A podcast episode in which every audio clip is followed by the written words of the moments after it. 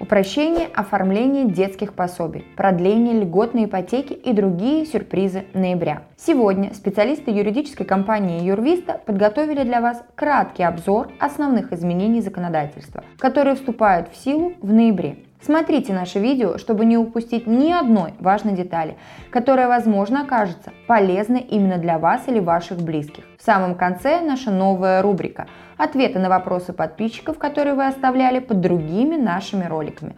Так что смотрите до самого конца и оставляйте новые вопросы в комментариях. Не забудьте нажать на колокольчик, чтобы не пропустить наши новые выпуски.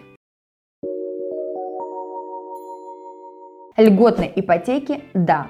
Начнем с приятной новости для тех, кто еще не успел воспользоваться льготной ипотекой под 6,5%, которая появилась в апреле и должна была закончиться 1 ноября. Всего за несколько месяцев льготной ипотекой воспользовались порядка 230 тысяч семей. Эта ипотечная программа, несмотря на пандемию и экономический кризис, оказалась довольно популярной и вызвала некоторое оживление в строительной отрасли. В итоге в правительстве было решено продлить срок ее действия до 1 июля 2021 года. Кратко напомним условия льготной ипотеки под 6,5%. Единственное требование банка к заемщику – наличие гражданства России. Не имеет значения наличие семьи и детей, нет ограничений по возрасту.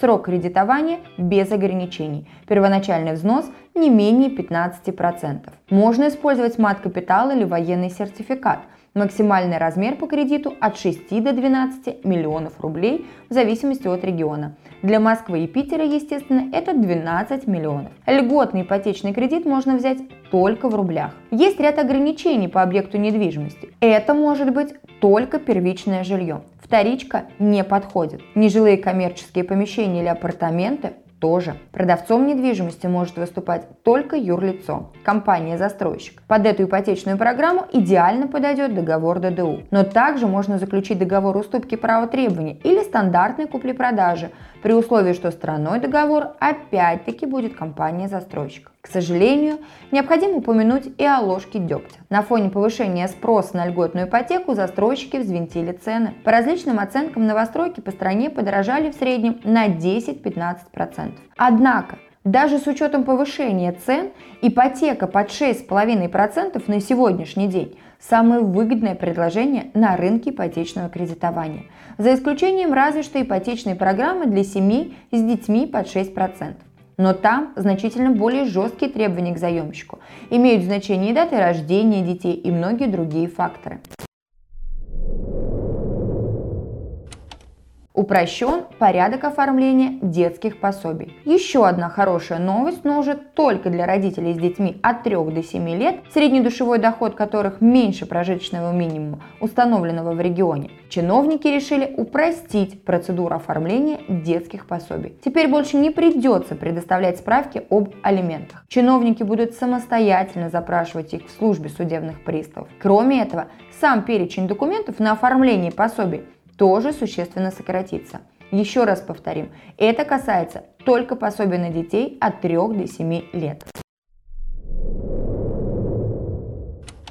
Мир набирает обороты. Уже с 1 ноября торговые агрегаторы будут обязаны принимать расчеты с покупателями по карте Мир, при условии, что их годовой оборот составляет более 40 миллионов рублей. Однако уже с началом весны 2021 года этот порог снизится до 30 миллионов, а к середине лета опустится уже до 20 миллионов рублей. Пенсии и социальные выплаты пока все еще можно получать по картам иных платежных систем до 31 декабря. Власти в очередной раз продлили пенсионерам срок перехода на карту МИР. Однако на практике при получении пенсии, детских выплат и пособий по безработице с визой и MasterCard теперь все чаще возникают проблемы. Люди жалуются на задержки по детским выплатам и пособиям по безработице. Работодатели тоже часто отказываются перечислять выплаты на карты других платежных систем. Поэтому многие сразу оформляют МИР, в результате чего число клиентов МИР неуклонно продолжает расти, несмотря на множество недостатков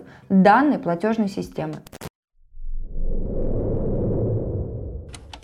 ПТС и извещение ДТП в электронном формате. Серьезные изменения ждут в ноябре и автомобилистов. Так, уже с первого числа при покупке нового авто или при ввозе его из-за рубежа владелец не получит на него привычный бумажный ПТС его заменит ПТС в электронной форме. Однако на старые автомобили пока все еще можно будет получить бумажный ПТС в случаях его утери или полного заполнения. Также с 1 ноября автовладельцы смогут оформить электронное извещение о мелком ДТП теперь уже в любом регионе России. Однако для этого потребуется соблюдение двух условий. Оба участника мелкого ДТП должны пройти регистрацию на портале госуслуги. Понятно, что сделать это надо заранее, до того, как машина попадает в ДТП. Хотя бы у одного участника ДТП на смартфоне должно быть установлено мобильное приложение «Помощник ОСАГО». Маркировка шин становится обязательной. А напоследок совсем неприятная новость. Повсеместная маркировка товаров все глубже стремится залезть в наши карманы. С 1 ноября становится обязательной маркировка шин. Она будет осуществляться поэтапно и должна полностью завершиться тотальным подключением для всех производителей и импортеров на 1 марта следующего года. Из основных новостей пока что все. Следует отметить, что в наш обзор вошли только наиболее актуальные для граждан правовые новости ноября. Что же касается юрлиц и ИП, то законодатели приготовили для них немало сюрпризов, особенно в области налогового и кадрового администрирования. Если у вас остались вопросы по изменениям в законодательстве в тех или иных правовых отраслях, не теряйте времени и обращайтесь за профессиональной консультацией профильным специалистам юридической компании Юрвиста. В нашей компании вы всегда получите качественную информационную и правовую поддержку с учетом особенностей вашей конкретной ситуации. Контакты есть в описании к этому видео. А теперь переходим к вопросам подписчиков – которые вы оставляли под нашими предыдущими видео. А, внес материнский капитал в ипотеку. В результате появилась обязанность выделить доли детям после погашения ипотеки. В настоящее время решил продать эту квартиру, досрочно погасив по ней все задолженности. Могу ли я продать квартиру без выделения долей детям и следует ли после этого какая-либо ответственность? При этом дети прописаны в другой, также принадлежащей мне квартире, но без выделения им долей. Спасибо. А, первое, что хочется отметить, это тот факт, что прописка, регистрация, да, как она называется, а, в данном случае не имеет никакого значения, потому что дети являлись а, соответственно, имели возможность являться собственниками в данной квартире. Соответственно, если вы давали нотариальное согласие на выделение долей детям а, с использованием материнского капитала, которая была приобретена, то выделять доли необходимо именно в ней. А, это в случае, поясняю, если в этом обязательстве нотариальном было четко прописано, что вы обязуетесь выделить в квартире по адресу, расположенному там, там-то, там-то, а, определенные доли, размер там 1 шестнадцатая, 1 четвертая, допустим, а, следующим несовершеннолетним детям. В случае же, если в нотариальном а, согласии, которое вы давали при получении средств материнского капитала а, не фигурировал конкретный объект, в котором вы должны были выделить доли, то данные доли детям вы в принципе можете выделить в любой другой квартире, которая будет принадлежать вам на праве собственности. Соответственно, далее вам нужно будет обратиться в органы опеки и попечительства по месту либо постоянной, либо временной а, прописки, регистрации несовершеннолетних детей и получить уже согласие органа опеки и попечительства на, соответственно, сделку. А, далее, если вы продадите все-таки квартиру, не исполнив свои обязательства по выделению долей детям, то через 6 месяцев органы опеки и попечительства а, могут об этом узнать и обратиться в органы прокуратуры в связи с тем, что вы не исполнили надлежащим образом обязательства, которые были предусмотрены законодательством. И далее уже э,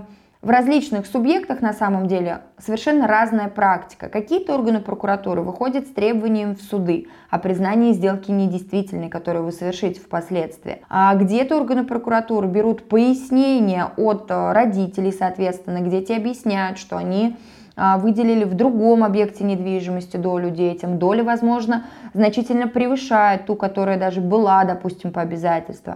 Органы прокуратуры устраивают данные пояснения, ваш ответ – и, а, соответственно, дальнейшего хода а, данному делу они не придают. Поэтому в каждой а, ситуации все очень субъективно. Но решение в любом случае найти возможно. Имеется трехкомнатная квартира с несовершеннолетними собственниками. 14 и 7 лет, и участок земли, полученный за третьего ребенка. Хотим все продать и приобрести в ипотеку дом. Какова вероятность получить одобрение такой сделки от органов опеки, учитывая, что данная собственность находится в небольшом городе, а переезжать планируем ближе к столице – Уфа, Уфимский район, где стоимость недвижимости на порядок выше. Вы, а, к сожалению, в своем вопросе не указываете, какие доли принадлежат детям, а это очень а, важно в данном случае. Во-первых, а, если собственником является 14-летний ребенок, то, соответственно, он должен сам уже будет присутствовать на сделке. Это раз. Два. А, законодательство у нас содержит требования такие, что орган опеки и попечительства дает согласие на отчуждение недвижимости, на проведение сделки в случае, если жилищные условия ребенка не будут ущемлены. То есть это касается метража в первую очередь. Если допустим, в а, старой квартире ребенку принадлежит 10 квадратных метров, да, с размером той доли, которая ему выделена по праву, в новой квартире вы ему предоставляете 12 квадратных метров, то вроде как всех все устраивает. Но существует такая практика, что, допустим, в настоящее время не во всех субъектах органы опеки и попечительства дают согласие, если, допустим, новое жилье приобретается а, с использованием кредитных ипотечных средств. Поскольку, как это поясняет опека, что там ребенок был уже стабильно собственником, а здесь данная квартира будет находиться в залоге.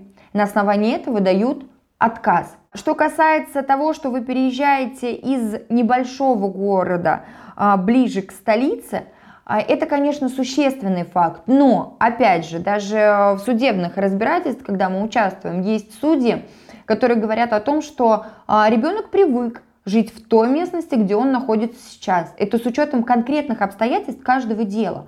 Если ребенок прожил там 14 лет, у него пубертатный период, и перевозить его в настоящее время в какую-то другую местность а, может быть чревато для его психики. Здесь окончательное решение в любом случае принимает орган опеки и попечительства. И если вы убедите орган о том, что данная сделка действительно будет э, положительно для ребенка в первую очередь, да, так как они защищают интересы несовершеннолетних, то, соответственно, это согласие вы получите. Но в случае, если все-таки никак вы не можете найти контакт с э, сотрудниками органов опеки и попечительства, и они дают вам отказ на совершения сделки, в любом случае данный э, отказ вы можете обжаловать в судебном порядке, если вы с ним категорически не согласны и считаете, что есть все законные основания для совершения такой сделки соответственно, получения согласия от органов опеки и попечительства. А если покупать у подрядчика по ДДУ,